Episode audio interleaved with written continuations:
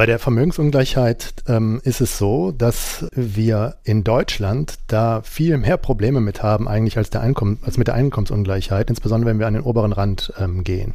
Und das hängt damit zusammen, dass ähm, mit dem Verhalten des, des deutschen Unternehmenssektors. Also der deutsche Unternehmenssektor zahlt eben nicht diese astronomischen Managergehälter, also die verhungern auch nicht und äh, braucht sich um, um, um die keine Sorgen zu machen, aber im Vergleich zu den amerikanischen Kolleginnen äh, verdienen die halt sehr wenig.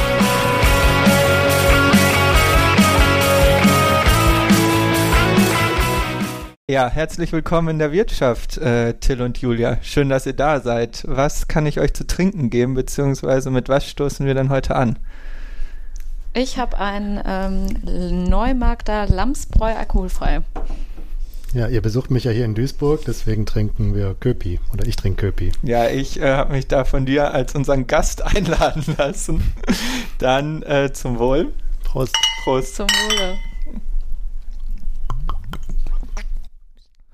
Okay, ja, herzlich willkommen auch euch, lieben Hörerinnen und Hörer, zu unserer 51. Folge in der Wirtschaft, wo wir mit euch die Vielfalt der Wirtschaftswissenschaften kennenlernen möchten.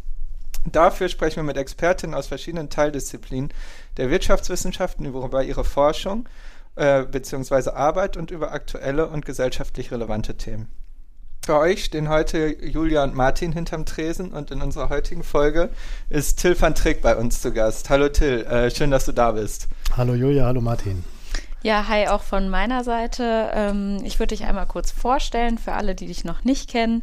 Du hast VWL und Politikwissenschaften in Lille, Münster und Leeds studiert und am IMK promoviert und dort auch einige Jahre das Referat für allgemeine Wirtschaftspolitik geleitet. Seit 2013 bist du Professor für Sozialökonomie an der Universität Duisburg-Essen und hast dort 2017 das Institut für Sozioökonomie mitgegründet, welches du bis zum letzten Jahr geleitet hast. Und im letzten Jahr warst du Theodor Haus Professor an der New School in New York. Genau, jetzt bist du wieder hier und wir wollen mit dir vor allem über Varieties of Capitalism Statuskonsum und über Arbeitszeit sprechen heute. Und bevor wir damit starten, ähm, haben wir noch eine kurze Frage zu Duisburg und dem IFSO an dich. Und zwar hast du da ja den äh, Masterstudiengang äh, Sozioökonomie mit aufgebaut. Und da wollen wir dich mal fragen, was macht euren Studiengang so besonders und genau, warum soll man den studieren? Erzähl doch mal. Ja, den Studiengang, den haben wir aufgebaut äh, 2019 ähm, und der ist auch ganz gut eingeschlagen, denke ich. Und ja, also unsere Prinzipien sind, wir sind anwendungsorientiert, äh, wir sind plural und wir sind interdisziplinär. Also wir haben äh, fünf Professuren und eine Reihe von Postdocs, Mitarbeiterinnen, versuchen so sehr flache Hierarchien äh, zu pflegen am Institut und es sind verschiedene Fachrichtungen vertreten am Institut und damit dann auch in der Lehre. Und der Anspruch des Studiengangs ist, dass wir themenorientiert vorgehen und uns mit den großen gesellschaftlichen Herausforderungen beschäftigen. Also die verschiedenen Krisen, die es in den letzten Jahren gab, Finanzkrisen, äh, die Klimakrise natürlich, dem Thema Ungleichheit, mit dem Thema Staatstätigkeit, Staatsverschuldung. Also ähm, und mit diesen Themen äh, gehen wir plural um. Äh, also es kommen verschiedene Paradigmen, Denkrichtungen aus den Wirtschaftswissenschaften, aber eben auch aus angrenzenden Fachgebieten, politische Ökonomie, Soziologie äh, kommen zum Zuge. Und so hoffen wir, dass wir die Studierenden vorbereiten, sich zu bewegen in dieser komplexen Welt, in der wir verschiedene Krisen zu bewältigen haben als Gesellschaft äh, und, und vielleicht nach dem Studium auch einen, äh, gesellschaftlichen Beitrag leisten zu können. So, das ist so im Großen die Idee unseres Studiengangs. Ja, danke dir für diese Einführung und für die Erklärung und diesen kleinen Werbeblock für den Studiengang Sozioökonomie hier in Duisburg. Genau, damit wollen wir jetzt thematisch einsteigen. Und zwar äh, war es so, dass es während des Kalten Krieges Ökonomien hauptsächlich in kapitalistische und sozialistische Systeme unterteilt wurden. Da, danach gab es dann eigentlich fast nur noch kapitalistische Ökonomien, aber auch diese unterscheiden sich untereinander und sind nicht alle gleich. Und der Varieties of Capitalism Ansatz widmet sich diesen Unterschieden innerhalb kapitalistischer Systeme was uns jetzt als erstes interessieren würde, ist, was für Arten des Kapitalismus gibt es denn und worin unterscheiden die sich hauptsächlich? Hm.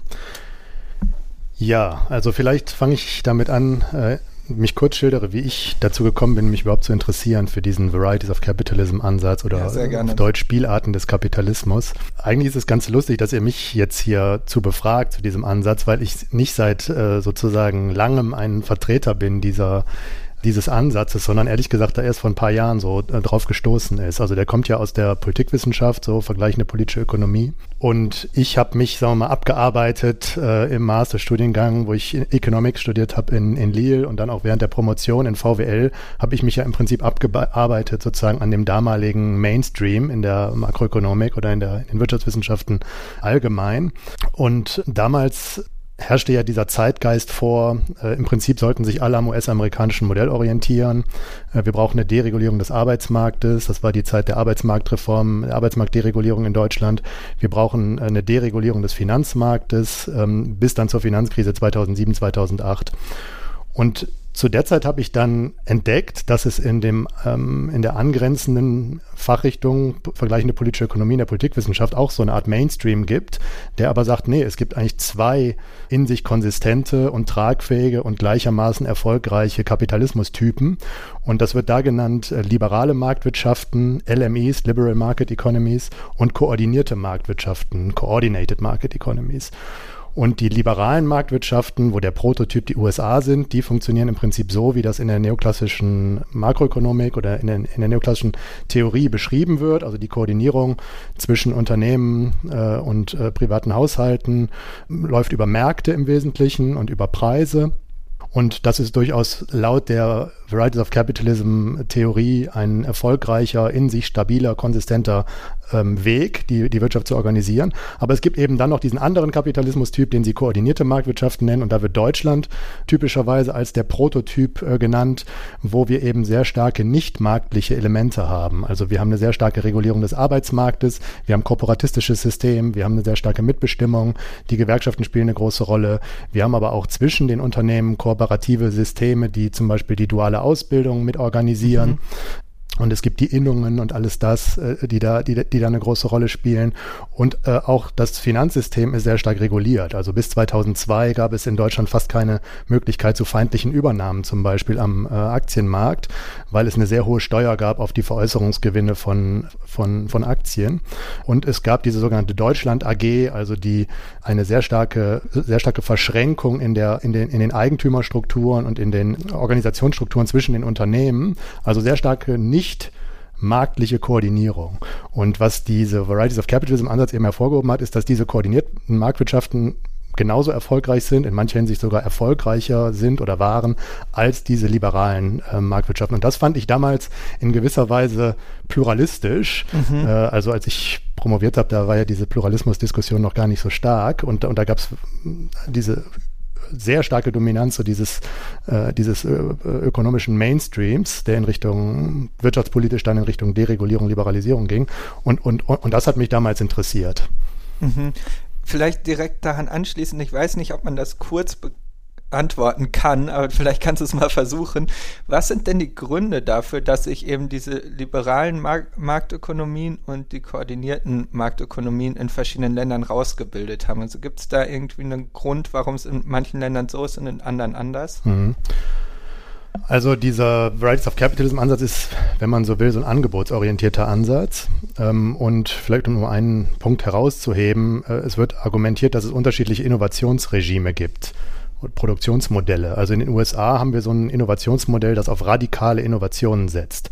Also die Unternehmen, die heute die größten erfolgreichen Unternehmen sind in den USA, man spricht ja heute so von Superstar-Firms, die gab es oft vor 10, 20, 30 Jahren noch gar nicht. Mhm. Damals waren ganz andere äh, Unternehmen stark und es war auch äh, ganz andere Branchen, ähm, ganz andere Produkte waren stark. Während in Deutschland interessanterweise die Unternehmen, die man heute so kennt und die groß sind, also Stichwort Automobilindustrie, Chemieindustrie, die machen oft schon seit 100 Jahren mehr oder weniger dasselbe und da haben wir ein inkrementelles Innovationsregime. Äh, das heißt, die, die Produkte bleiben im Prinzip die, die gleichen, sie werden jedes Jahr so ein bisschen besser. Während in den USA es schnellere, kürzere Produkte Zyklen gibt und völlig neue radikale Innovationen häufiger kommen, wie zum Beispiel das Smartphone oder so. Ne? Ganz radikale, äh, disruptive Innovation. Und so ein Produktionsmodell kriegt man eben nur hin, so der Varieties of Capitalism Ansatz, wenn das Bildungssystem auf allgemeine Fähigkeiten setzt, General Skills, also typischerweise Hochschulbildung, wo man relativ allgemeine Fähigkeiten erwirbt, die dann in den unterschiedlichsten Branchen Anwendung finden können und wo dann die Absolventinnen vielleicht mal fünf Jahre hier sind, fünf Jahre da und, und das hilft diesem Strukturwandel. In Deutschland hingegen haben wir eher so ein Modell, das auf ähm, duale Berufsausbildung setzt, also viel geringerer Akademisierungsgrad und man, äh, also jemand, der in der äh, dualen Berufsausbildung eben in, Lehr in die Lehre geht, der, der erwirbt sehr betriebsspezifisches Humankapital und ist dann quasi auch gebunden an ein Unternehmen, wo er oder sie dann 30 Jahre bleibt mhm. und eben an dieser inkrementellen Innovation sich beteiligt. Und dafür ist es dann eben zum Beispiel auch wichtig, dass es einen Kündigungsschutz gibt um den Beschäftigten oder denen, die in, äh, in, die Ausbildung gehen, zu signalisieren, ihr könnt auch darauf vertrauen, ihr habt hier eine Beschäftigungssicherheit und werdet nicht irgendwann entlassen und könnt dann mit eurem Humankapital gar nichts mehr anfangen, das ihr aufgebaut habt, spezifisch für die Belange äh, dieser, der Firma, wo ihr ausgebildet wurdet oder in der Branche, äh, was man vielleicht nicht so sehr braucht in den USA, weil diese äh, allgemeineren Fähigkeiten halt äh, sozusagen transvertiler sind und, und, und universeller einsetzbar sind. Ich weiß nicht, ob die Antwort kurz genug war, aber das... Ja, schon ganz, schon, schon vielleicht ganz kurz, man kann also quasi sagen, dass es sich so ein bisschen einen selbstverstärkenden Effekt hat. Wenn man in dem einen System ist, dann ist vieles so ausgerichtet, dass es in dem System gut funktioniert und das System sich somit auf beiden Seiten, also beide Arten des Kapitalismus sich somit äh, selbst erhalten. Genau, also dieser Spielarten des Kapitalismusansatzes spricht davon institutioneller Komplementarität. Mhm. Also wenn ein Produktionsregime inkrementell, inkrementellen Innovationen basiert, dann ist es gut, wenn man sowohl einen, einen stark regulierten Arbeitsmarkt hat, als auch ein koordiniertes Finanzsystem, während bei einem radikalen Innovationsmodell es eher von Vorteil ist, wenn sowohl der Arbeitsmarkt fluide ist, als auch das Finanzsystem, um zum Beispiel Risikokapital bereitzustellen für diese radikalen äh, Innovationen, die man in dem inkrementellen Innovationsmodell nicht so sehr braucht. Ne? Also mhm. institutionelle Komplementarität wäre das Stichwort. Okay. Ja, du beschäftigst dich ja auch mit Ungleichheit. Vielleicht äh, können wir da auch kurz äh, drüber sprechen, ähm, welche Auswirkungen vielleicht auch auf verschiedene Arten von Ungleichheit mhm. die ähm, beiden verschiedenen ähm, Spielarten des Kapitalismus denn so haben.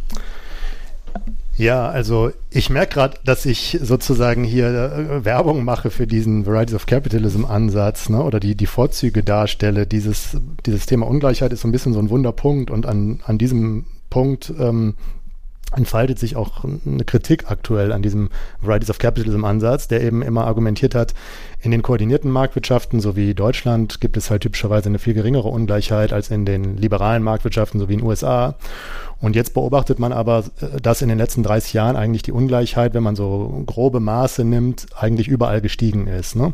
Also wenn man auf den Gini-Koeffizient der verfügbaren äh, Haushaltseinkommen schaut, das ist so ein Maß, das, das typischerweise immer als erstes äh, angeschaut wird, dann ist der Anstieg der Ungleichheit in Deutschland genauso stark oder je nach Zeitraum sogar stärker gewesen als in den USA. Ne? Mhm. Äh, und viele sagen deswegen, dass eigentlich dieser Varieties of Capitalism Ansatz genau deswegen sich eigentlich überholt hat, ähm, weil er immer so diese koordinierten Marktwirtschaften, also Deutschland, aber auch Japan, die skandinavischen Länder, so ein bisschen so als so ein Arbeiterinnenparadies beschrieben hat, während die liberalen Marktwirtschaften eben sehr ungleich waren. Mhm. Ne?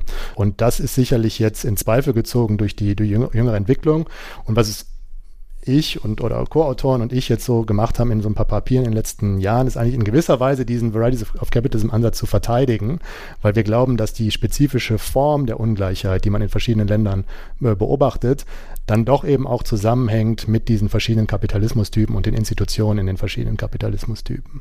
Was meinst du mit verschiedenen Formen ähm, von Ungleichheit? Also jetzt gerade meinst du da dann zum Beispiel Vermögensungleichheit ja. oder äh, genau? Also der, der Gini-Koeffizient ist ja wie gesagt so ein ganz breites oder wenn man so will oberflächliches Maß für die Ungleichheit und äh, der ist aufgrund der mathematischen Struktur ist der ähm, blind eigentlich für die Entwicklung an den Rändern der Einkommensverteilung. Und in den USA ist aber eigentlich so das, äh, das entscheidende Merkmal der steigenden Ungleichheit der Anstieg des oberen des Einkommensanteils des oberen 1%. Mhm. Ne? Hatten ja diese äh, Occupy Wall Street Bewegung, we mhm. are the 99%, mhm. weil äh, man eben in den Daten sieht, dass das obere eine Prozent sich abkoppelt von den, von den unteren 99 Prozent. Ne? Also mhm. 19, noch 1980 hatte das obere eine Prozent ähm, äh, weniger als 10 Prozent äh, der Einkommen in den USA und heute ähm, ist es mehr als ein Viertel. Ne? Ähm, und, äh, und in Deutschland sieht man das überhaupt nicht. Also in Deutschland steigt zwar der Gini, aber das obere eine Prozent hat sich überhaupt nicht so äh, äh abgekoppelt von, von den unteren 99 Prozent, sondern der Anstieg der Ungleichheit ist eher zustande gekommen, weil sich ein Niedriglohnsektor äh, herausgebildet mhm. hat. Also die unteren 20 Prozent haben sich entkoppelt von den oberen 80, ganz grob gesagt. Ne? Mhm. Und das äh, hängt sicherlich auch zusammen mit den, mit den verschiedenen Institutionen, nämlich äh, was die, äh, die Einkommen des oberen 1 Prozent in den USA sehr stark treibt, ist eben die Managementvergütung. Und die Shareholder-Value-Orientierung, wenn man so will, also Gehälter für Spitzenmanager, die sehr stark auch an Boni hängen, äh, beziehungsweise an erfolgsabhängiger Vergütung, äh, ähm, wo dann der Erfolg auch an, an, an Aktienmarktentwicklungen äh, äh, davon abhängt, während in Deutschland wir eben die Mitbestimmung haben, immer noch relativ zentralisierte Lohnverhandlungen, Einfluss der Gewerkschaften, der verhindert, dass die Managementgehälter so explodieren. Ne? Mhm. Das heißt, wenn man genauer hinguckt, äh, würde ich schon denken, kann man mit Hilfe dieses Varieties of Capitalism Ansatz schon auch noch verstehen, warum der Anstieg der Ungleichheit so unterschiedlich Formen angenommen hat in diesen verschiedenen Ländern. Mhm. Jetzt hast du gerade nochmal gezeigt, äh, dass es um die Einkommen geht. Gibt es auch Unterschiede, was zum Beispiel andere Formen von Ungleichheit angeht, wie zum Beispiel soziale Mobilität oder auch Vermögensungleichheit? Ja, bei der Vermögensungleichheit ähm, ist es so, dass wir in Deutschland da viel mehr Probleme mit haben eigentlich als, der Einkommens, mhm. als mit der Einkommensungleichheit, insbesondere wenn wir an den oberen Rand ähm, gehen. Mhm. Und das hängt damit zusammen, dass ähm, mit dem Verhalten des, des deutschen Unternehmenssektors. Also der deutsche Unternehmenssektor zahlt eben nicht diese astronomischen Managergehälter, also die verhungern auch nicht und äh, braucht sich um, um, um die keine Sorgen zu machen, aber im Vergleich zu den amerikanischen Kolleginnen äh, verdienen die halt sehr wenig. Aber der deutsche Unternehmenssektor hat sehr, sehr hohe einbehaltene Gewinne ähm, gebildet, vor allem seit Anfang der 2000er Jahre. Also wenn man auf die Lohnquote schaut, der Anteil des Bruttoinlandsprodukts, der an die Löhne geht, mhm und eben nicht an die Gewinne, die ist viel stärker gefallen in, den, äh, in Deutschland seit Anfang der 80er Jahre bis zur Finanzkrise etwa, als in den USA, weil diese Lohnquote eben in den USA so paradoxerweise stabilisiert worden ist durch das obere 1% der Löhne, also weil mhm. diese Managergehälter eben auch als Löhne verbucht werden. Mhm. Und die Kehrseite der fallenden Lohnquote in Deutschland war eben die steigende Gewinnquote. Und interessanterweise haben die deutschen Unternehmen diese Gewinne zu einem sehr großen Teil einbehalten, also in den Unternehmen. Deswegen werden die nicht als Haushaltseinkommen verbucht. Und der Gini-Koeffizient, wenn der berechnet wird, das, der beschreibt ja die Ungleichheit der Haushaltseinkommen. Die einen beiden Unternehmensgewinne sind aber Unternehmenseinkommen. Und diese Unternehmensersparnis, die wird in der Einkommensverteilung nicht sichtbar, wie sie typischerweise gemessen wird, aber sie verschärft die Vermögensungleichheit, weil natürlich diese einbehaltenen Gewinne, diese Unternehmensersparnis, die gehören ja irgendwem und das mhm. sind die äh, Eigentümerinnen der Unternehmen. Und in Deutschland haben wir eine extrem starke Konzentration von ähm, Betriebsvermögen, weil wir auch sehr viele Familienunternehmen haben. Mhm. Und das äh, sozusagen befördert die Vermögensungleichheit, die, die halt in Deutschland viel, viel stärker gestiegen ist als die äh, Einkommensungleichheit am oberen Ende der Verteilung. Ne? Mhm. Und bekanntes Phänomen in Deutschland, weil du gerade sagtest, äh, soziale Mobilität, ja. ist ja die geringe soziale ja. Mobilität. Ne? Also das hängt natürlich mit vielen Faktoren zusammen, mit dem Bildungssystem in gewisser Weise, dem dreigliedrigen Bildungssystem. Aber ist das quasi eher ein deutschlandspezifischer Aspekt oder lässt sich das auch mit dem Varieties of Capitalism Ansatz erklären, warum die ähm, soziale Mobilität in Deutschland verhältnismäßig mhm. gering ist. Also ich würde sagen, da gibt es eine gewisse Überlappung in der Erklärung, aber keine eins zu eins Überlappung. Ne? Also die skandinavischen Länder sind typischer, werden typischerweise auch als koordinierte Marktwirtschaften mhm. beschrieben, also starker gewerkschaftlicher Einfluss und inkrementelle Innovationsregime und so weiter. Aber aufgrund dieses skandinavischen Wohlfahrtsstaates und Bildungssystems ist diese soziale Mobilität deutlich höher als zum Beispiel in Deutschland das ja nach dieser Esping-Anderson-Typologie ein konservativer Wohlfahrtsstaat ist. Ne? Aber in anderen koordinierten Marktwirtschaften, die diesen konservativen Wohlfahrtsstaatstyp haben, äh, gibt es durchaus auch dann diese eben recht gering ausgeprägte soziale Mobilität. Ne? Und das ist in gewisser Weise so ein, in dem deutschen Modell so, ein, so eine sehr ambivalente Geschichte, ne? weil einerseits ist es sicherlich, kann man sagen, sehr bedauerlich, dass äh, ein Arbeiterinnenkind viel geringere Chancen hat, äh, Abitur zu machen und dann zu studieren als ein Akademiker Akademikerinnen kennt. Also sicherlich sehr bedauerlich. Mhm.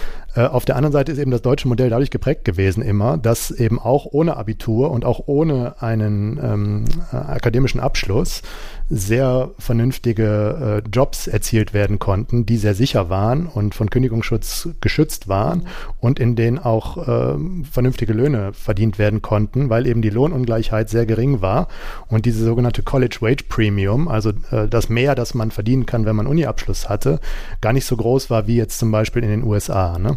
Mhm. Und das ist natürlich jetzt in Gefahr geraten, beziehungsweise in gewisser Weise erodiert, dadurch, dass in Deutschland so ein großer Niedriglohnsektor entstanden ist, wo halt auch überhaupt keine Tarifbindung mehr herrscht, kein Kündigungsschutz mehr in, in dem Maße herrscht, sondern wir haben im Prinzip einen prekären Niedriglohnsektor und häufig spricht man davon, dass in diesen äh, koordinierten Marktwirtschaften so eine Form von Dualisierung eingetreten ist. Das heißt, so die Kernbelegschaften, die sind weiter geschützt, tariflich abgedeckt, äh, gut gewerkschaftlich vertreten, verdienen gute Löhne.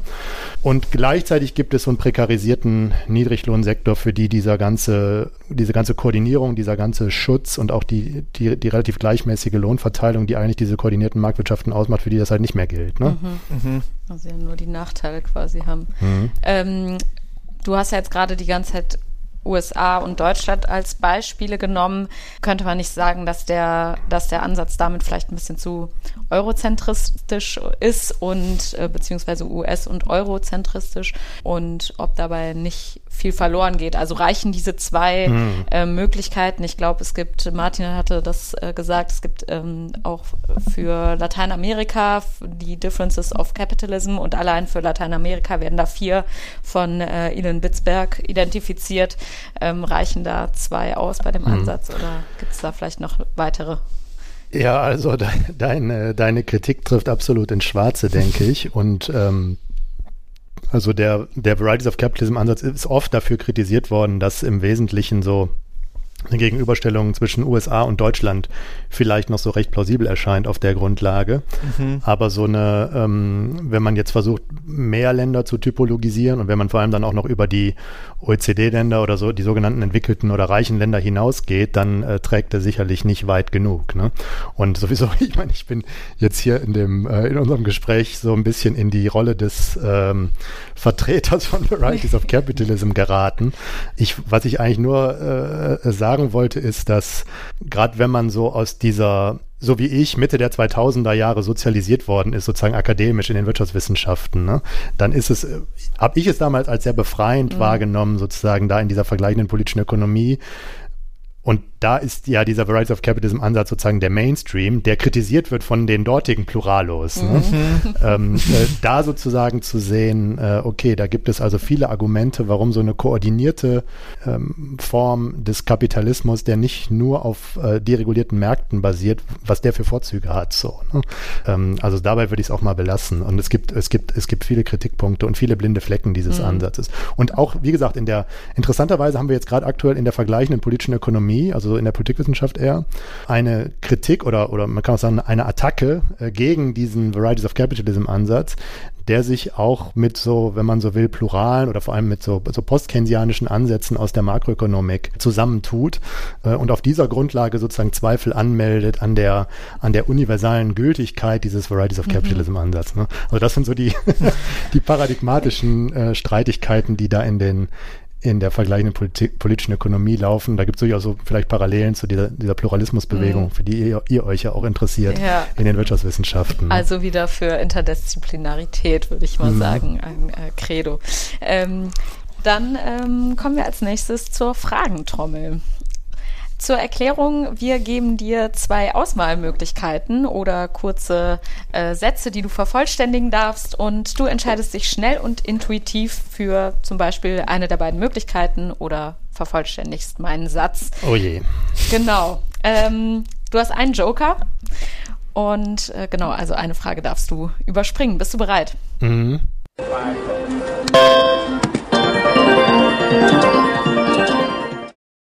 Veblen oder Keynes? Ach du Heiliger. Beide. Ja, ja, den Joker bei der ersten Frage. Früher Keynes, jetzt Veblen. Okay. okay. Ähm, Kapitalismus überwinden oder verändern? Verändern. Was sollten Schülerinnen im Wirtschaftsunterricht an der Schule auf keinen Fall beigebracht bekommen? Dass man sich unbedingt zwischen Veblen und Keynes unterscheiden, äh, äh, entscheiden muss. Man kann auch beide kombinieren. Sehr gut. Äh, die Wirtschaftsweisen empfehlen diese Woche überraschenderweise die Erhöhung von Steuern für Menschen mit hohem Einkommen. Ist diese Empfehlung derzeit politisch umsetzbar? Ob sie politisch umsetzbar ist, das hängt wahrscheinlich vor allem daran, davon ab, ob sich die Koalition einigen kann und da habe ich gewisse Zweifel. Mhm. Dass Deutschland Exportweltmeister ist, ist problema problematisch, weil? Weil es nicht gleichzeitig so viel importiert, wie es exportiert. Gleich werden wir über Statuskonsum sprechen. Wo siehst du den bei dir selbst? Ähm, also die Nachbarn sagen vielleicht beim E-Bike, aber ähm, wir haben das nur gekauft, weil es so funktional ist. Okay. Wenn du weniger arbeiten müsstest, wofür hättest du gerne mehr Zeit? Ja, also wenn man an der Uni arbeitet, dann hat man ja das große Glück, dass sich das oft nicht so wie Arbeit anfühlt. Ne? Ähm, wenn du das andere fragst, die äh, am Fließband stehen oder die, ähm, die Handwerker sind, die würden sagen, ja, dann würden sie mehr lesen. Äh, und ich lese ja schon sehr viel. Insofern fühle ich mich da sehr, sehr privilegiert. Aber ähm, im Ernst, äh, ich würde dann wahrscheinlich mehr Tennis spielen. Okay. Ähm, welches Buch hast du zuletzt gelesen, apropos Lesen? Das Ende des Kapitalismus von Ulrike Herrmann. Ah, sehr gut. Bedingungsloses Grundeinkommen, ja oder nein? Nein. Leitzinserhöhung, nötig oder gefährlich? Gefährlich. Vervollständige bitte folgenden Satz. Die Wirtschaftswissenschaften sollten sich nicht so aufführen wie die Königin der Sozialwissenschaften, sondern sich an interdisziplinären Projekten beteiligen äh, und sehr bescheiden auftreten. Okay. Von welcher Ökonomin sollten wir alle gehört haben? Eine nur. Du kannst auch mehrere sagen. Joan Robinson, Juliet Shaw, Julia Steinberger finde ich cool. Vielleicht die drei. Sehr cool, ja. Wenn du einen Tag Wirtschafts- oder Finanzminister wärst, was würdest du machen? Also irgendwie in Richtung kürzere Arbeitszeiten, Entscheidungen treffen, was wahrscheinlich im deutschen institutionellen Gefüge mit der Tarifbindung auch viel zu tun hätte, äh, so in so eine Richtung. Okay, dann letzte Frage. Klimakatastrophe, optimistisch oder pessimistisch? Na, wie heißt das? Ähm, Mist, jetzt fällt mir dieses Gramsci-Zitat nicht ein. Wie sagt er? Pessimismus des... Oh ja. Jetzt ziehst du uns alle mit rein. Hier ja. zieht äh, Gramsci ein Zitat einfügen. genau, die Zuhörer müssen jetzt mal googeln. Okay. okay, das ist auf jeden Fall die kreativste Antwort bislang auf die Frage. Ja, cool. Danke, dass du dich darauf eingelassen hast. Ähm, und für unsere ZuhörerInnen, falls ihr interessante oder lustige Fragen habt, die wir unseren Gästinnen stellen sollen, dann meldet euch sehr gern bei uns. Genau, und dann haben wir eben schon gesagt in der Fragentrommel, dass unser nächstes Thema der Statuskonsum sein wird. Mm. Und äh, wir möchten jetzt, beziehungsweise jetzt in dem zweiten Teil der Folge, vor allem auch so ein bisschen über deine eigene Forschung reden mhm. und haben uns als Aufhänger überlegt, dass in diesen Tagen die Weltklimakonferenz in Sharm el-Sheikh stattfindet. Und passend dazu möchten wir jetzt mit dir eben über zwei Paper von dir reden, die auf dem Varieties of Capitalism Ansatz beruhen und sich in gewisser Weise mit den Gründen des Klimawandels beschäftigen oder mit äh, Prozessen, die den Klimawandel gegebenenfalls verstärken. Äh, in dem ersten Paper geht es nämlich um den Statuskonsum. Und Statuskonsum beschreibt ein Verhalten, bei dem Menschen durch die Wahl ihrer Konsumgüter versuchen, einen höheren sozialen Status zu erreichen, zum Beispiel indem sie E-Bikes kaufen, beziehungsweise, dass ihnen durch das Zurschaustellen ihrer Konsumgüter ein höherer sozialer Status zugesprochen wird. Also zum Beispiel, indem sie die E-Bikes provokant vor dem Nachbarhaus parken. Genau. Äh, genau. Äh, dieses Phänomen. Oder die Fahrradbatterie hier auf den Tisch in der Wirtschaft legen. Ne? dieses Phänomen wurde bereits 1899 von Thorstein Veblen beschrieben, ist aber vermutlich immer noch treffend. Äh, was sind denn Beispiele für Statuskonsum und hat sich dieser seit Weblins Zeiten verändert? Ja, sehr gute Anmoderation und sehr, sehr gute Fragen. Also, wenn man Veblen liest, äh, 1899, The Theory of the, of the Leisure Class, also äh, er spricht von der Leisure Class, also frei übersetzt die, die Freizeitklasse. Da war es noch so, dass ähm, die Oberschicht sowohl mit Freizeit angegeben hat, wenn man so will, oder äh, ihren sozialen Status zur Schau gestellt hat, als auch mit Konsum. Ne? Äh, was eben stark damit zusammenhing, dass es damals ja eine starke Klassengesellschaft gab und Reichtum oft, oft ähm, ererbt war äh, und Reichtum sich auch dann dadurch vor allem nach außen hin sichtbar machen ließ, dass man nicht arbeiten mhm. musste. Ne? Mhm. Also dass man zum Beispiel eine weiße Haut hatte, das hat dann angezeigt, man musste nicht draußen auf dem Feld arbeiten. Also als noch äh, ein Großteil der Arbeit draußen stattfand, war weiße Arbeit ein Hinweis darauf, dass man so reich war, dass man sich gar nicht, dass man, dass man gar nicht nötig hatte, sozusagen nach draußen zu gehen und da zu arbeiten. Ne? Oder dass man sich besonders ähm, gut auskannte mit äh, Kunst oder mit Kleidung und sehr viel unnützes Wissen äh, angesammelt hat, ne? mhm. indem man das zur Schau gestellt hat, dass man viel wusste, was völlig unnützig ist eigentlich, hat man signalisiert, man hat es nicht nötig zu arbeiten. Mhm. Und nur diese Art des äh, Statusverhaltens basiert eigentlich auf einer äh, Gesellschaft, die sozial sehr wenig mobil ist. Also wo, wo die Mobilität zwischen den Klassen und die Aufstiegs- und Abstiegsmöglichkeiten sehr gering sind. Ne? Wenn dann die Mobilität größer wird, wie das eigentlich heute der Fall ist, auch wenn wir jetzt in, in, letzter Zeit ja wieder sozusagen eine Abnahme der Mobilität haben und die Erbschaften immer wichtiger werden im Vergleich zu den Einkommen.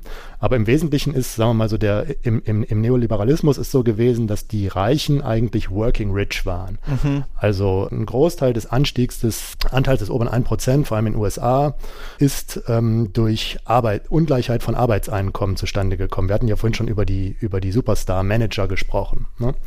Das heißt, wenn also Reichtum durch Arbeit erreichbar ist und es eine gewisse soziale Mobilität gibt oder, oder zumindest eine gefühlte soziale Mobilität, wo man also zum theoretisch jedenfalls vom Tellerwäscher zum Millionär äh, werden kann, dann würde man in äh, sozusagen Fortsetzung dieser äh, Überlegungen von Veblen sagen, ist eigentlich der Ausdruck von sozialem Status nicht mehr die zur, äh, zur Schaustellung von Freizeit, sondern die zur Schaustellung von Konsum. Mhm. Weil eben Konsum Möglichkeiten entstehen, wenn man hohes Einkommen hat. Und hohes Einkommen, das war jedenfalls in den letzten 30, 40 Jahren im Kapitalismus so der Fall, hat sich vor allem ergeben durch Erfolg am Arbeitsmarkt und durch, ähm, durch, einen guten, durch einen guten Job und durch eine Karriere am Arbeitsmarkt. Ne? Und dann kann sogar auch eine Zurschaustellung von Business, ne? also von wenig Freizeit vielleicht sogar ähm, ein Statussymbol sein. Mhm. Aber vor mhm. allem macht es sich fest eben am, am privaten Konsum. Und das müssen aber nicht unbedingt nur so verschwenderische Konsumausgaben sein, irgendwie für irgendwelche Gemälde oder sowas, sondern äh, ich denke gerade für die USA findet die kann also lässt sich diese diese Theorie diese evolutorische Konsumtheorie sehr gut anwenden sondern äh, weil eben in USA liberale Marktwirtschaft, ne, äh, schwach ausgeprägter Sozialstaat und so weiter, da ist eben sind eben all die Güter, die der Mittelschicht, der oberen Mittelschicht wichtig sind. Also ähm, das Wohnen, die Bildung der Kinder, ne, private Schulen sind sehr dominant in den USA, beziehungsweise die Qualität der Schulen hängt sehr stark an, an den Immobilienpreisen in der jeweiligen Wohngegend, wo man äh, mhm. wohnt, das Gesundheitssystem und so weiter. Das sind so die Status, Statussymbole. Äh, und äh, da würde ich sagen, darum ist in den USA in den letzten 30, 40 Jahren, also in dieser neoliberalen Zeit, ein Statuswettbewerb ent, entbrannt ne? und mit, würde ich sagen, durchaus zersetzender gesellschaftlicher Wirkung äh, mittlerweile. Mhm. Du hast jetzt gerade schon, ähm, bist auch sehr gut auf äh, Veblen schon eingegangen. In dem ganzen Konstrukt, sage ich mal, haben ja, das haben ja verschiedene Ökonomen ich weiß gar nicht, ob man da gendern muss. Äh, mir fallen, fallen gerade vor allem Ökonomen ein, äh, die das so ein bisschen weiterentwickelt äh, entwickelt haben. In dem Zuge spricht man auch vom Veblen-Effekt und mhm. von den ähm, Ausgabenkaskaden. Vielleicht kannst du äh, die beiden Konzepte noch ein bisschen äh, erläutern, um das so ja. insgesamt ein bisschen besser zu verstehen. Ja, Juliet Shaw äh, aus Boston wäre eine Stimmt, Ökonomin, ja. die ähm, interessante Bücher geschrieben hat, uh, The Overworked American mhm. und The Overspent American. Also ähm, dazu, dass in den USA im Schnitt sehr viel mehr gearbeitet wird und äh, sehr viel mehr konsumiert wird als, als in anderen Ländern. Und sie bringt das unter anderem in Zusammenhang eben mit dem, mit dem Anstieg der, der Einkommensungleichheit. Ne? Aber was wäre jetzt nochmal genau äh, Veblen-Effekt und äh, Ausgabenkaskaden. Mm. Ja, also diese Ausgabenkaskaden, dieser Begriff kommt von Robert Frank äh, von der Cornell-Universität, den ich da sehr inspirierend finde auf dem Gebiet. Diese Ausgabenkaskaden ergeben sich dadurch, dass zum einen Statuskonsum wichtig ist und dass Statusvergleiche aufwärts gerichtet sind. Also wir wissen so aus der Psychologie, dass häufig Menschen sich vergleichen mit denjenigen, die etwas weiter über ihnen stehen, sozusagen in der Hierarchie oder äh, in der Einkommensverteilung und deren Konsumnormen äh, oder Konsummuster beobachten, sodass die Zufriedenheit sozusagen mit dem eigenen Einkommen auch davon abhängt, wie sich das eigene Einkommen oder der eigene Konsum, der eigene Lebensstandard vergleicht mit dem Lebensstandard derer, die ein bisschen weiter über einem stehen. Mhm. Und Ausgabenkaskaden bedeuten jetzt, wenn die Einkommensungleichheit steigt, also ein Perzentil, sagen wir mal, in der Einkommensverteilung zurückfällt gegenüber dem darüberliegenden Perzentil, dann wird dieses also untere Perzentil, die Ausgaben erhöhen in Reaktion auf die gestiegenen Konsumausgaben im oberen Perzentil. Das wiederum setzt aber das Perzentil darunter unter Druck oder die Gruppe, die Schicht darunter unter Druck, weil die sich wiederum orientieren an denen, die nicht ganz oben sind, da wo die Ungleichheit ähm, gestiegen ist, sondern die in Reaktion auf die höheren Einkommen über ihnen den Konsum schon ausgeweitet haben, mhm. sodass dann dieser, diese Kaskaden beginnen dort, wo die Ungleichheit steigt und fressen sich dann, wenn man so will, bis ganz nach unten mhm. in der mhm. Einkommensverteilung. Also unten dann nicht mehr so stark wie da, wo die Ungleichheit gestiegen ist, weil der dieser Nachahmungseffekt sozusagen ja immer mittelbarer ähm, wird. Aber doch streckt er sich sozusagen kaskadenförmig auf die, auf die ganze Verteilung aus. Und dieser Effekt ist natürlich dann am stärksten, wenn die Einkommensungleichheit ganz oben steigt. Mhm. Und das ist eben genau das, was in den USA passiert ist. Also das obere eine Prozent oder sogar das obere eine Promille hat massiv, massive Einkommenssteigerungen gesehen und haben dann ungefähr proportional zu ihren höheren Einkommen den Konsum ausgeweitet und dann also zum Beispiel ja, was macht man, ne? wenn man im oberen 1% ist und jetzt verdient man eine Million mehr im Jahr oder 5 Millionen mehr im Jahr? Dann werden eben teurere Häuser gekauft, es wird mehr Geld ausgegeben für die Privatschule der Kinder, es wird noch eine bessere Gesundheitsversorgung gekauft und so weiter. Das beobachtet dann, wenn das im ersten Perzentil passiert, das beobachtet das zweite Perzentil, dessen Einkommen vielleicht nicht so stark gestiegen sind. Die wollen aber weiterhin ihre Kinder auf die besten Schulen schicken, mhm. man mal beim Bildungsbeispiel zu bleiben. Und Bildung ist ein sehr stark positionales Gut, das wäre so die, die Terminologie hier, weil nämlich die Attraktivität einer Schule gar nicht so sehr abhängt von der absoluten Qualität der Schule, sondern von mhm. der relativen Qualität. Das heißt, wichtig für den künftigen Erfolg meiner Kinder auf dem Arbeitsmarkt ist ja, wie gut ihr Bildungsabschluss ist, ihre Bildung ist, relativ zu den künftigen Konkurrentinnen auf dem Arbeitsmarkt. Mhm. Das heißt, alle wollen natürlich ihre Kinder auf eine überdurchschnittlich gute Schule schicken, aber nur 50 Prozent der Schulen sind überdurchschnittlich. Mhm. Und wenn sie im zweiten Perzentil, äh, wenn ihr im, im, im, zweiten Perzentil euch befindet, dann habt ihr vielleicht den Anspruch, dass eure Kinder auf die gleichen Schulen gehen, wie die, die im ersten Perzentil mhm. sich befinden. Wollt also genauso, müsst also genauso viel Geld ausgeben dann für diese Schulen oder für die, für die Wohnung, damit eure Kinder in, dem, in den besten Wohnvierteln sind, wo die besten Schulen sind. Wenn eure Einkommen aber zurückgefallen sind relativ zu den Einkommen über euch, äh, dann müsst ihr entweder mehr arbeiten oder ihr müsst weniger sparen oder im Zweifel müsst ihr euch verschulden. Mhm. Ne? Und dadurch, dass eben in den USA dieser Anstieg der Ungleichheit ganz, ganz oben stattgefunden hat, war die Schicht, die eigentlich am meisten unter Druck geraten ist. Und ich glaube, das wird oft ein bisschen übersehen äh, in, der, in der Debatte um Unterschiede in der Ungleichheit äh, in verschiedenen Ländern. Die Schicht, die am meisten unter Druck geraten ist in den USA hinsichtlich dieser Statuskonsums, ist eigentlich die obere Mittelschicht. Mhm. Weil das sind Menschen, die sind hochgebildet, die haben die Erfahrung selbst früher gemacht, dass sie noch ohne großen finanziellen Aufwand äh, auf die besten Schulen gehen konnten, auf die besten Universitäten. Das kostet ja alles unfassbar viel Geld. Äh, Kindergärten und so weiter in den USA. Die beste Gesundheitsversorgung damals noch hatten, genauso gut wie die oberen ein bis fünf Prozent oder so. Und jetzt merken sie, das geht nur noch, wenn sie quasi nicht mehr mhm. sparen, wenn sie sehr lange arbeiten und sich im Zweifel sogar verschulden. Ne? Mhm. Und Vielleicht letzter Satz dazu. In Deutschland, das hatten wir auch eingangs gesagt, da ist die Schere aufgegangen zwischen den unteren 20 Prozent und den oberen 80 Prozent. Und wir beobachten auch, dass die unteren 20 Prozent in äh, Deutschland ihre Ersparnis reduziert haben. Mhm. Das, was die obere Mitte in den USA auch getan hat. Aber der makroökonomische Effekt davon, der ist quasi null, mhm. weil die unteren 20 Prozent halt sehr wenig Einkommen haben. Mhm. Und wenn die ihre Ersparnis senken, dann hat das kaum Einfluss auf die gesamtwirtschaftliche Ersparnis. Während eben in den USA äh, ja die, die aggregierte Sparquote der privaten Haushalte, also der Anteil der Einkommen, den die Haushalte gespart haben, der ist von irgendwie 10 Prozent oder so 1980 auf ungefähr null bei der Finanzkrise gefallen.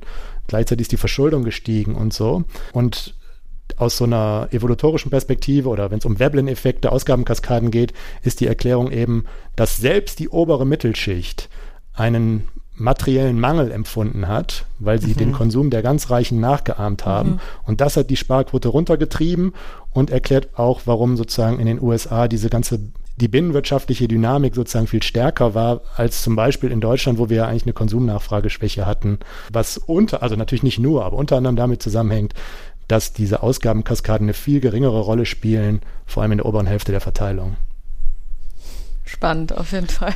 Ja. Sehr umfangreich, ja. Ja, und auch eine gute Erklärung, warum Ungleichheit zu mehr Statuskonsum führt oder steigende Ungleichheit.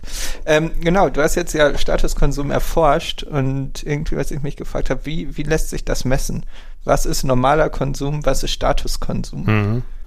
Ja, wie lässt sich das messen? Also da gibt es Forschung zu, vor allem Umfrageforschung. Vielleicht fangen wir mal einmal an, zunächst, um das sozusagen zu illustrieren mit der Unterscheidung zwischen Konsum und ähm, Freizeit. Also weil wenn ihr an die an die neoklassische Theorie denkt, da gibt es ja typischerweise dann die Nutzenfunktion irgendwie des repräsentativen Agenten oder auch nicht repräsentativen Agenten und da typischerweise steht dann in der Nutzenfunktion Konsum und Freizeit. Ne? Mhm. Ne? Also das, was Menschen glücklich macht über ihr Lebenszyklus und dann wird dann intertemporal irgendwie optimiert ist zum einen Konsum und zum anderen Freizeit. Und was man aus so einer Veblenschen evolutorischen Perspektive argumentieren würde, ist, dass es aber eine fundamentale Asymmetrie gibt zwischen, also zwischen diesen beiden Argumenten in der Nutzenfunktion Konsum und Freizeit. Weil nämlich Konsum in der heutigen kapitalistischen Gesellschaft positional ist oder manche Konsumgüter sind positional und Freizeit ist nicht positional. Mhm. Weil ich eben durch ein hohen, hohes Konsumniveau, das ich nach außen halt auch zur Schau stelle, weil was ich konsumiere, ist typischerweise sichtbar, diesen Status signalisiere, während wenn ich viel Freizeit habe, das ist viel weniger beobachtbar. Ne? Und da äh, gibt es Umfragen und wir machen auch gerade solche äh, Umfragen in, in, in Deutschland und da gibt es aus den USA auch viel. Da, da wird dann immer, das sind so hypothetische Fragen und dann, dann, dann wird den Leuten gesagt, stellt euch mal vor, ihr könntet zwischen zwei Welten wählen, die gleich sind mit einer Ausnahme. Und welche Welt würdet ihr dann wählen? Und dann geht es zum Beispiel um das Einkommen. Und dann wird gesagt, in der Welt 1 habt ihr zum Beispiel 4000 Euro Monatsgehalt und alle anderen haben 6000 Euro.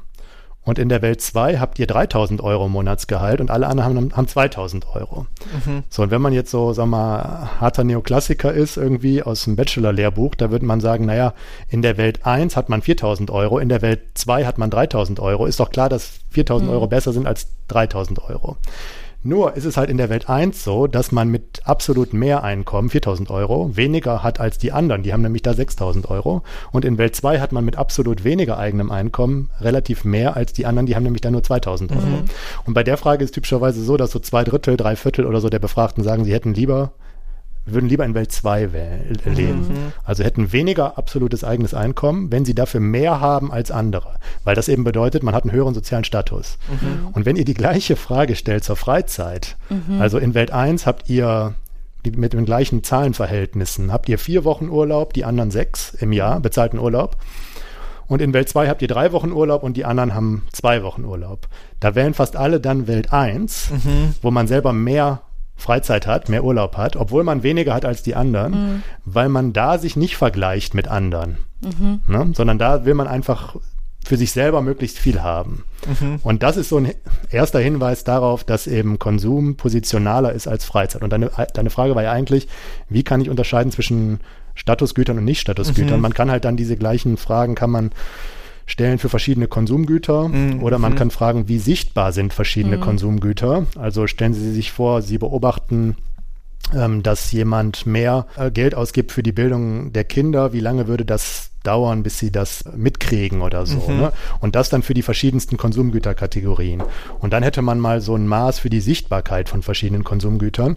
Und was dann verschiedene Forschung zeigt, und wir machen da selber auch gerade Forschung für Deutschland, also für die USA gibt es ja schon viel und wir machen jetzt gerade was zu Deutschland, ist halt, dass diese Nachahmung im Konsum, also wenn der, die Einkommen oder der Konsum der Reichen steigt, äh, reagieren die unteren Einkommensgruppen auch mit äh, höheren Konsumausgaben, dass diese dass dieser Nachahmungskonsum halt vor allem verbreitet ist bei eher sichtbaren Gütern, beziehungsweise bei Gütern, wo die Befragten, wenn man so Befragungen macht, selber sagen, dass, äh, dass das Statussymbole sind oder so. Mhm. Ne? Ja, so in diese Richtung geht diese Forschung. Mhm. Okay, ja, vielleicht würde ich äh, als letzte Frage zu dem Blog ein bisschen Bezug nehmen, nochmal auf äh, die Einleitung ja, äh, quasi ja. und die, ähm, die äh, Weltklimakonferenz. Wie hängen denn Statuskonsum und Klimaschutz zusammen? Ja, also ich meine, das sind dann, die Wirkungsketten werden natürlich dann immer länger, ne, wenn man jetzt äh, auf, auf Klima eingeht, aber ich denke, man kann, man weiß, dass eben der die oberen Einkommensgruppen für einen ganz überwiegenden Teil der CO2-Emissionen verantwortlich sind. Und das halt gerade jetzt auch nochmal auf die USA bezogen, halt ein großer Teil dieses Statuskonsums eben ökologisch sehr schädlich ist. Ne? Also sehr große Häuser oder äh, Privatjets sind in den USA sehr verbreitet. Das ist ökologisch katastrophal. Über auch äh, Mobilität überhaupt, ne? also ähm, Autos, Flugreisen oder, oder generell das höhere Konsumniveau. Mhm. Ne? Und, und da ist es eben auch ganz besonders schädlich, wenn dieser Nachahmungskonsum, diese Ausgabenkaskaden innerhalb der oberen Mitte stattfinden, weil das die Haushalte sind, die halt sehr viel Einkommen haben und sehr viel konsumieren wenn ihr in der oberen Mitte so postmaterialistische Werte habt, wo ich glaube, dass wir in Deutschland eigentlich einiges an Potenzial haben, mhm. weil eben in Deutschland äh, es nicht diese Konkurrenz gibt äh, für die besten Kitas, für die besten Schulen, auch der die Häuserpreise sind zwar gestiegen jetzt in den letzten äh, paar Jahren, aber eigentlich auch, äh, auch, auch Wohnen ist ist, äh, ist mit einem äh, oberen Mittelschichtseinkommen immer noch sehr, sehr mhm. gut möglich und, und, und die Kinder gehen dann trotzdem auf gute Schulen und, und machen eine gute Karriere. Ne? Deswegen würde ich sagen, das Potenzial für postmaterialistische Lebensstile in der oberen Mitte, die, die ganz zentral ist für, in diesen ökologischen Fragen, weil da so viel Einkommen sitzt mhm. und deswegen der Konsum so schädlich ist.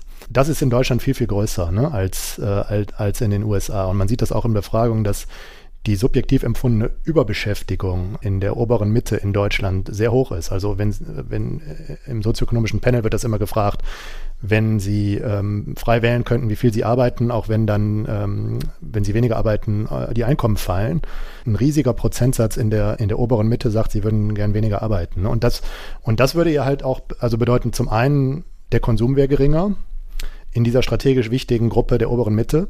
Und die Produktion wäre natürlich auch geringer, das Arbeitsangebot wäre geringer, wenn eben diese Beschäftigten weniger arbeiten würden. Und der Zusammenhang ist einfach, ne? Also wenn weniger gearbeitet wird, wird weniger produziert. Wenn weniger produziert wird, wird, wird weniger CO2 ähm, emittiert. Ne? Mhm. So in erster Näherung.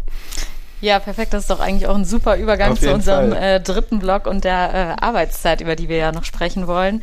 Ähm, ihr sagt es auch in eurem Paper, der Ökonom John Maynard Keynes prognostizierte ja bereits 1930, äh, basierend auf einer Arbeitsproduktivitätssteigerung, dass wir 2030 alle nur noch 15 Stunden pro Woche arbeiten müssten. Hm.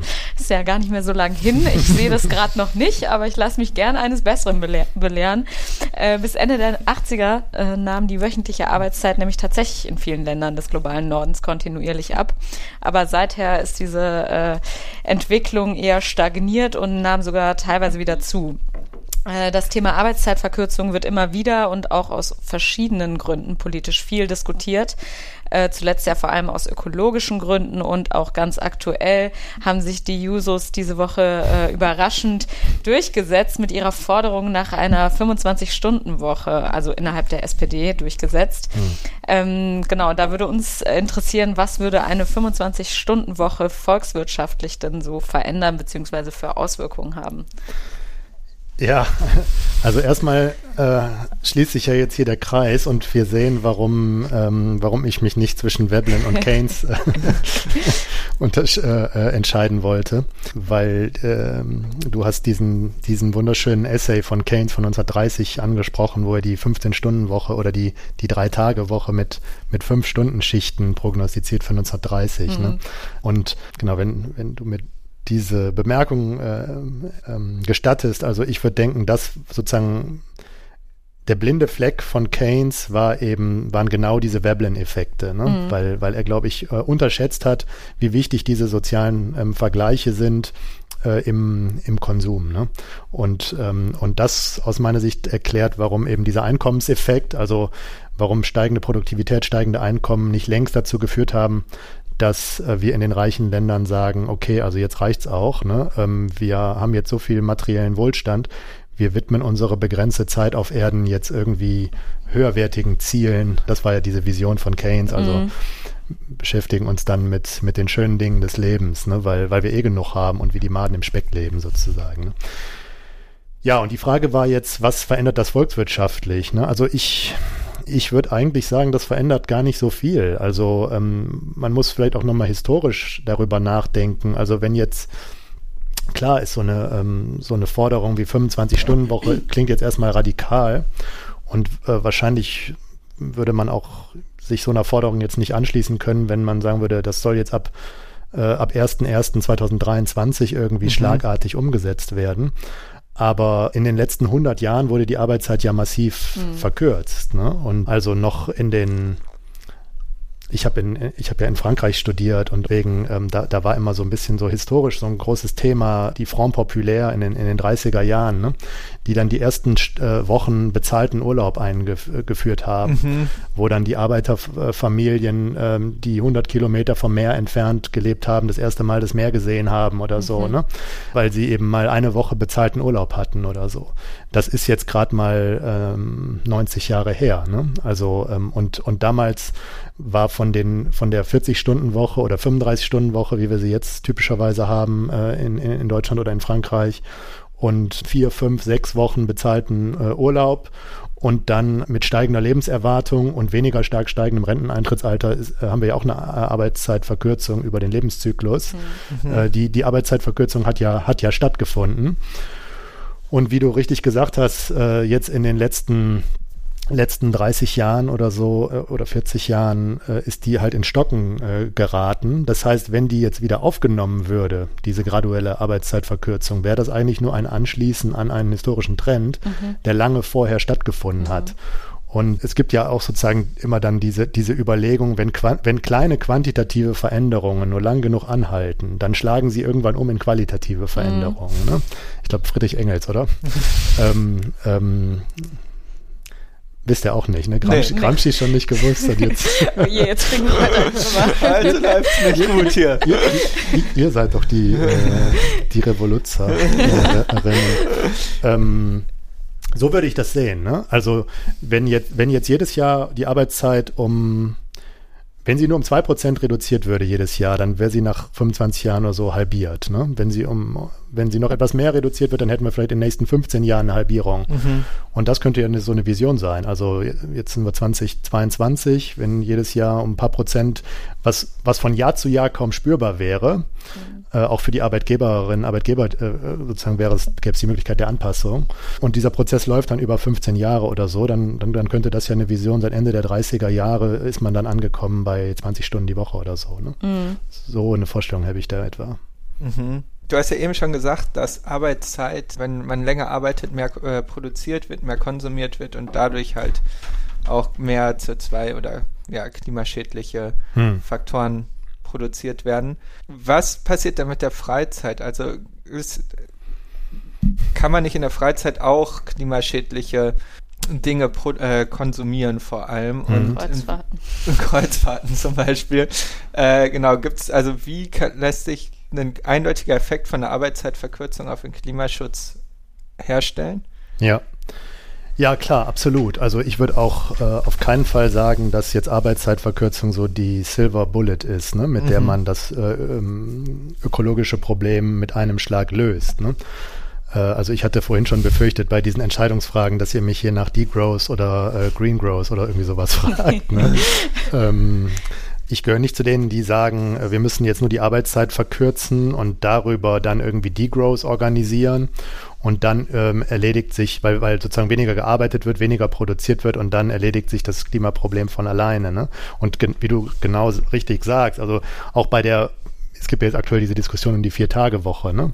Also das ähm, Wochenende hat nicht mehr zwei Tage, Samstag, Sonntag, sondern drei Tage, Freitag, Samstag, mhm. Sonntag, sodass man das dann vielleicht am Donnerstagnachmittag so langsam einläuten kann. Ne?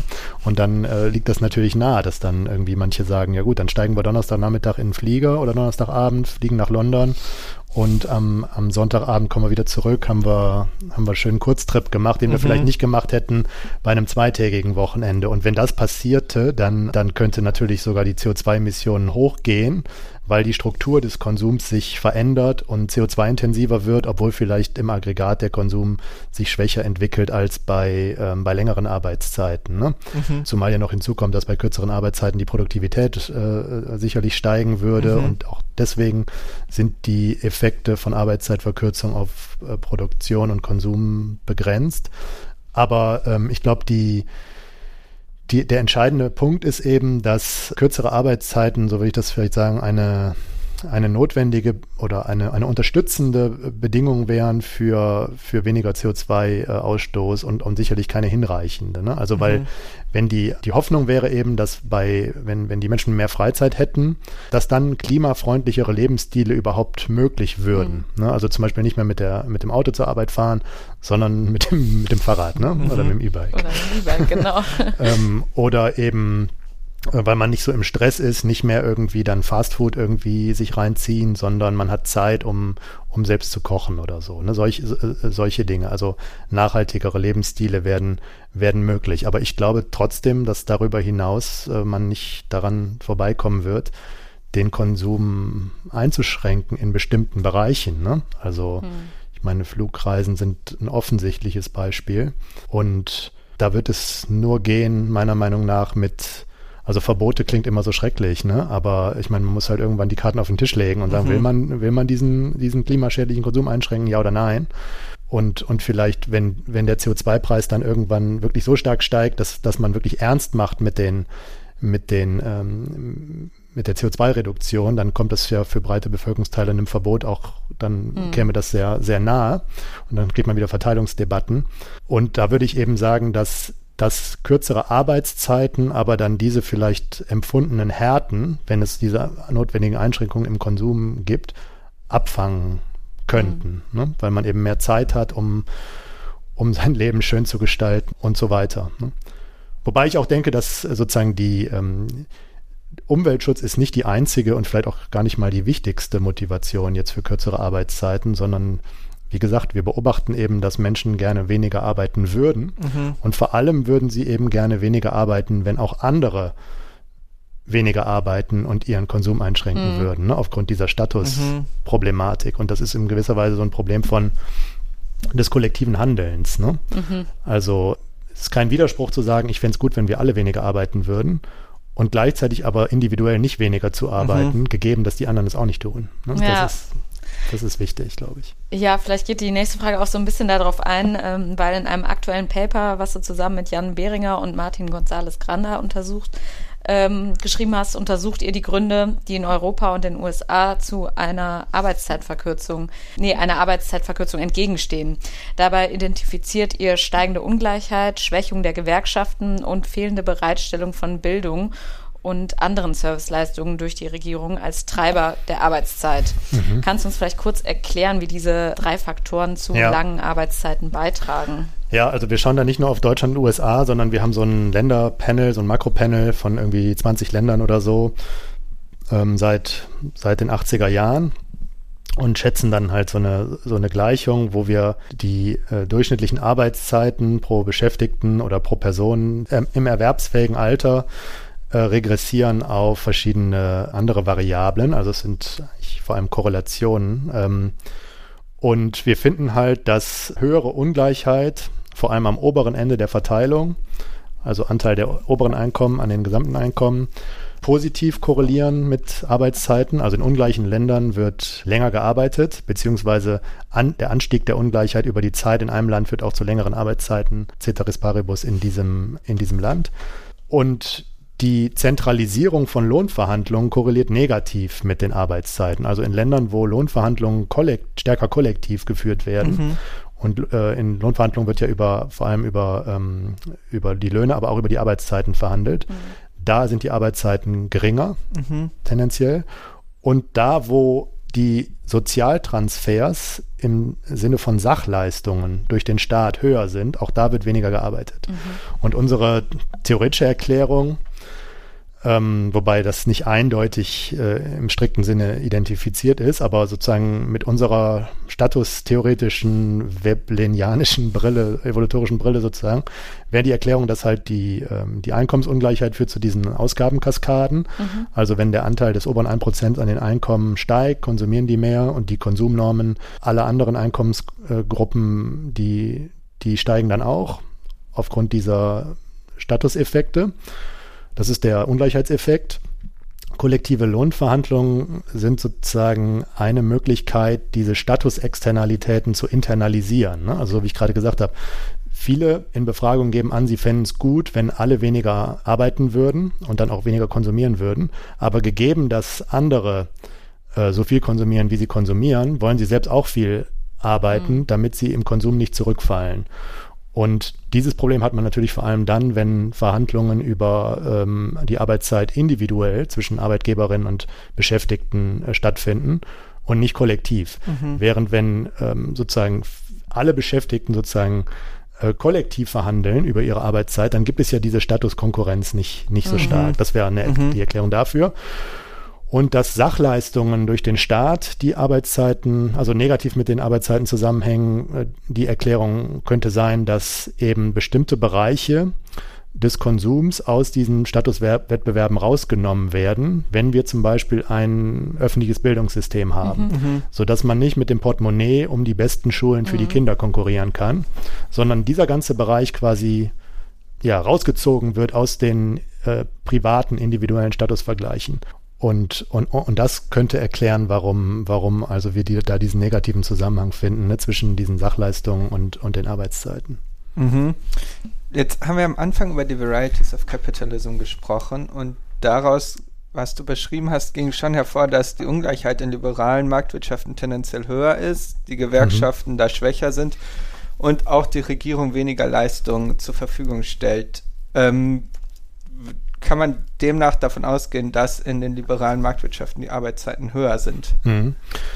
Ja, genau. Also äh, der, der durchschnittliche oder die durchschnittliche Arbeitnehmerin, Beschäftigte in den USA, die arbeitet ja so je nach Jahr, auf das man so schaut, so zwischen 300 und 400 Stunden pro Jahr mehr als die durchschnittliche Beschäftigte in, in Deutschland. Ne? Also es ist ein erheblicher Unterschied. Und ich will nicht sagen, dass das alles äh, mit diesen drei Faktoren, die wir jetzt gerade äh, besprochen haben, zusammenhängt. Aber dass es da einen Zusammenhang gibt, denke ich schon. Und äh, du, Julia, du hattest eingangs gesagt, ich bin jetzt erst vor kurzem aus den USA zurück und habe da jetzt ein Jahr gelebt und da, ähm, da kann ich zumindest viel anekdotische Evidenz auch beitragen, ähm, dass also die Statussorgen gerade auch in der oberen Mittelschicht äh, in den USA da sehr sehr, sehr groß sind. Ne? Also gerade wenn es auch, wenn man mit, mit jungen Eltern redet, die besorgt sind um die, um die Bildungskarrieren der Kinder, ähm, da kann man kann man sehr viel Geld ausgeben und da ist vielleicht dann die Annahme von so postmaterialistischen Werten äh, äh fällt dann nicht ganz so leicht. Ne? Mhm. Ja, super. Ganz herzlichen Dank dir auf jeden Fall für die Ausführung äh, zu diesen Themen.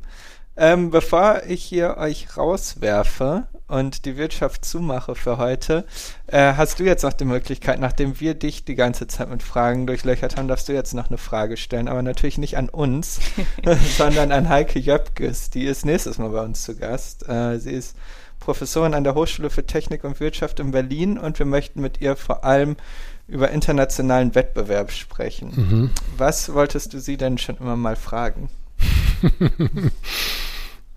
Also wir kennen uns äh, schon länger und ganz gut, deswegen habe ich sie auch schon vieles gefragt, aber vielleicht, ähm, jetzt haben wir uns länger nicht, nicht ausgetauscht, deswegen würde ich Sie fragen, äh, ihr redet über internationalen Wettbewerb, mhm. ja.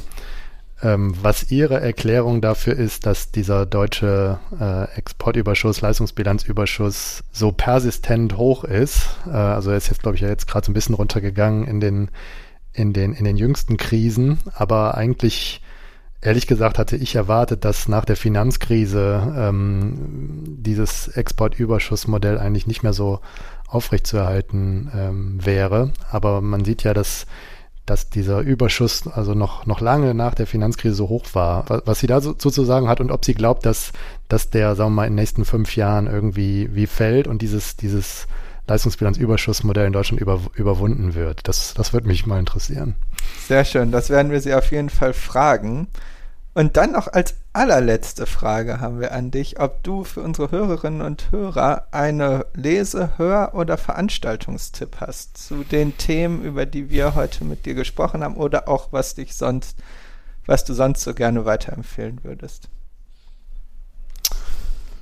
Tja, also ist jetzt vielleicht ein bisschen einfallslos, aber wir haben ja über Keynes und Veblen äh, geredet, also dann würde ich mal den Essay von Keynes 1930, der hat auch nur vier Seiten oder so, mhm. äh, die ökonomischen Möglichkeiten unserer Enkelkinder ähm, empfehlen.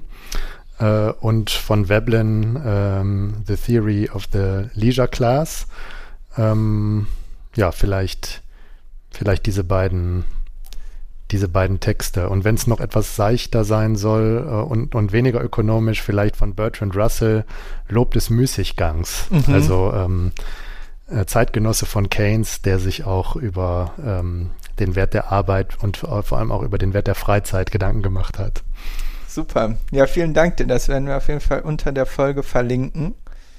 Ja, und damit war's das für heute. Äh, wir danken euch, liebe Hörerinnen und Hörer, fürs Zuhören und dir ganz herzlichen Dank, Till, dass du bei uns zu Gast warst, äh, dir die Zeit genommen hast und für das sehr interessante Gespräch über äh, diese Themen der Varieties of Capitalism, Statuskonsum und Arbeitszeiten. Danke dir. Ja, vielen Dank. Ja, danke auch von meiner Seite. Toll, dass ihr das macht.